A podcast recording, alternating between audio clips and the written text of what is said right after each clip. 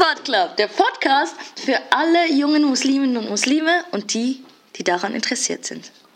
Okay, Leute, seit sicher bestimmt drei Jahren denkt Tubi irgendwie dran, diesen Podcast umzusetzen.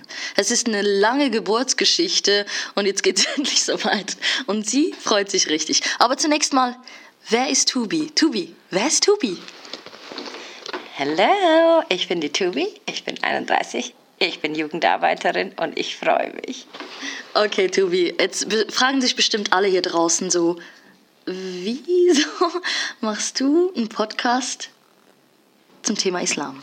Kannst du mir das beantworten? Äh, berechtigte Frage erstmal. Äh, wer bin ich? Äh, ich habe türkisch-deutsche Wurzeln. Das heißt, ich bin äh, muslimisch auch aufgewachsen in einem türkischen Haushalt. Und zudem habe ich quasi seit 2015 ganz viele Projekte gemacht zum Thema Islam, immer mit jungen Leuten und Jugendlichen. Und ich habe außerdem ein Studium angefangen, wo Islam bezogen ist. Also ich bin einfach interessiert, Leute. Ich will es wissen. Okay. Wie ist denn die Idee entstanden, diesen Podcast zu machen? Woher, woher kommt so, so eine Idee?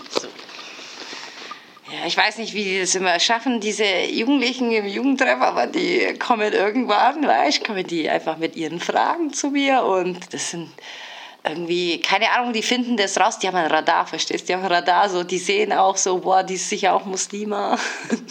Und eh, dass du dich versiehst, hast du eigentlich schon die ersten Jugendlichen, die dich irgendwas random fragen und du musst dann quasi Antworten parat haben, warum auch nicht, oder?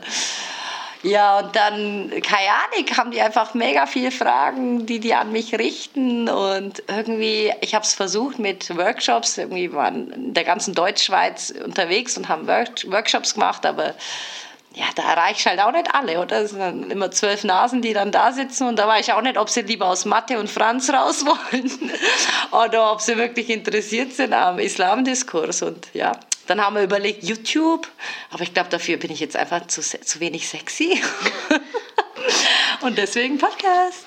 Okay, natürlich, ihr seht jetzt nicht, wie die Tobi aussieht, aber sie lügt. Oh. Auf jeden Fall, okay.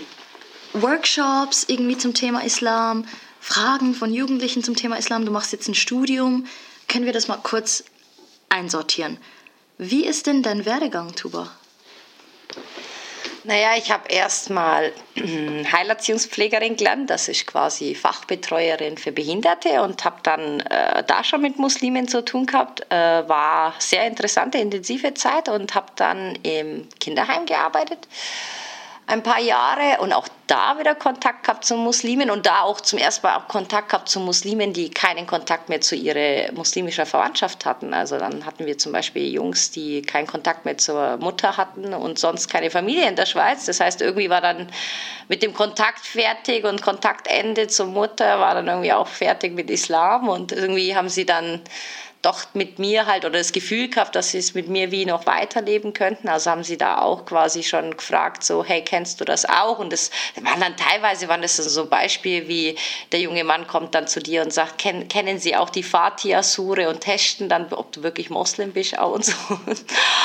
Und ja, so habe ich dann irgendwie gemerkt, so, boah, krass, das ist irgendwie in der sozialen Arbeit mega so das Thema auch und dass wir eigentlich viel zu wenig Fachkräfte haben, wo auch muslimischen Background haben. Du hast haben. soziale Arbeit studiert? Genau, danach habe ich dann entschieden, so, hey, ähm, noch im Kinderheim habe ich entschieden, hey, Mensch, das wäre doch was, äh, studier doch das, oder?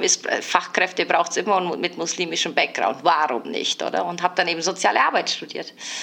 Genau, und äh, seit äh, Studium auch. Wir mussten damals ja ein Praktikum machen. Das habe ich in der Jugendarbeit gemacht damals und habe da auch damals das erste Projekt gemacht zum Islam. Und seitdem bin ich eigentlich in der Jugendarbeit stecken geblieben, weil ich finde die Jugendlichen einfach geil. Und jetzt hast du gesagt, du machst eine Weiterbildung zum Thema Islam bezogen? Genau, ich habe da irgendwie festgestellt, so hey, Jugendarbeit, mega cool, eigene Projekte, mega cool, aber irgendwie, vielleicht fehlt da ja selber noch ein bisschen Wissen. Also ich dachte, ich weiß schon viel, aber ja, jetzt habe ich ja mal gerade mal ein Semester studiert und muss sagen, nein. Was machst du genau?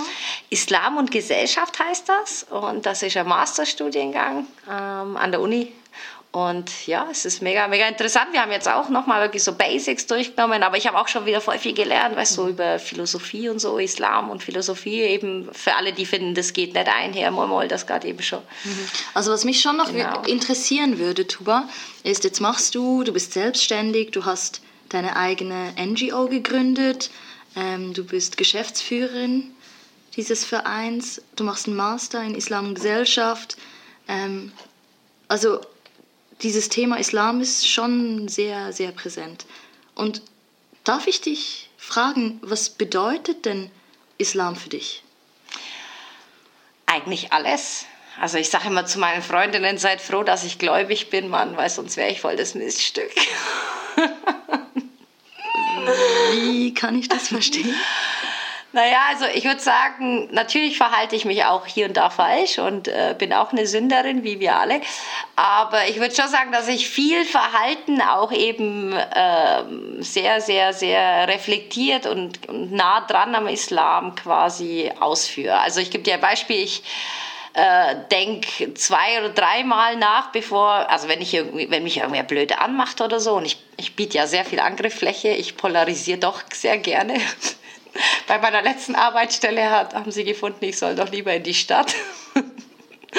Weil auf dem Dorf haben sie mich nicht vertragen. Aber kommen wir nochmal zurück zum Punkt. Eben ist es wie so, ähm, dass ich halt. Genau, ich, ich denke ich denk eben manchmal, nicht manchmal, ich denke fast immer zweimal nach, bevor ich jemanden äh, einen Konter gebe oder ob ich die Person blöd anmache, weil sie mich blöd angemacht hat und so, weil ich das halt eben verknüpft mit dem Islam. Also, also von wie vielen Mal, in denen dich jemand blöd anmacht, machst du es nicht?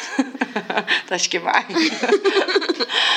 ich denke, ich habe Ausrutscherquote so 20, 30 Prozent, wo ich mich nicht zurückhalten kann und gleich mit einem Knockout-Spruch irgendwie, keine Ahnung. Aber hast du das Gefühl, wenn du nicht Muslima wärst, wäre es irgendwie bei 40 Prozent? Viel mehr, viel mehr. Ich würde durch die Welt gehen und würde jedem meine Meinung sagen. Also so macht dich der Islam zu einem besseren Menschen? Viel besser, glaub mir, viel besser. Also, Kannst du mir das erklären? Ja, also die Schweiz hilft da natürlich schon auch. Wir sind sehr diplomatische Menschen, die Schweizer und, das ist, und Schweizerinnen. Das ist sehr sehr hilfreich, weil ich versuche eben auch dadurch ein diplomatischerer Mensch zu sein. Also die Schweiz und der Islam, ne? Die Schweiz und der Islam, ja, man sollte meinen, das passt zusammen, gell? da kommen wir noch dazu. Wir kommen auch noch zu, zu Schweizer Gesetzen. Okay, bleiben wir erstmal genau. so, dass dich der Islam ein besserer Mensch macht. Genau, also wirklich, bei mir ist es wirklich so, dass ich sagen kann, in den meisten Fällen halte ich mich zurück mit einem Spruch oder ja, sag einfach wirklich nichts, weil ich mir denke, nein, ich will aus dieser Situation jetzt äh, rausgehen und will, dass der Mensch sich denkt, hey, was habe ich nur getan? Oh Mann, sie hat so gut gemeint und sie ist immer noch so cool geblieben. Oh mein Gott, ich bewundere sie. Also das ist so das Ziel, wenn ich irgendwie äh, ja, mit jemandem in einem Konfliktgespräch bin, dass ich rausgehe und dieser Mensch sich denkt, ach scheiße, ähm, das hätte jetzt gar nicht gebraucht und krass, wie sie reagiert hat. Sie ist, sie ist echt eine krasse, wow, ich bewundere sie. Das ist so mein Ziel, oder? Und das ist auch islamisch so gesehen. Also der Prophet zum Beispiel hat auch gefunden, ähm, du sollst nur reden, wenn du wirklich was zu sagen hast, oder? Und das sagt so viel, weil wir, also gerade solche Menschen wie ich, wir reden und reden und reden und haben uns haben so viel mitzuteilen und haben irgendwie das Gefühl irgendwie manchmal, wir müssen alles sagen, alles aussprechen und so. Aber manchmal ist es wirklich besser, einen Schritt zurück zu machen und zu sagen, ja gut, dann halt nicht oder ja gut, das ist deine Meinung, ich respektiere sie oder wow, okay, hätte ich jetzt nicht gedacht oder wirklich einfach einen Schritt zurück zu machen und das ist islamisch. In diesem Podcast soll es hauptsächlich darum gehen, dass wir unsere eigene Erzählung generieren, dass Musliminnen und Muslime zu Wort kommen, dass ihre Gedanken ernst genommen werden, gewichtet werden und zu einer Deutungshoheit führen im Hinblick auf den Islam. Fremdzuschreibungen haben hier keinen Platz. Das der erste Teil mit Tuba und ihrer Vorstellung.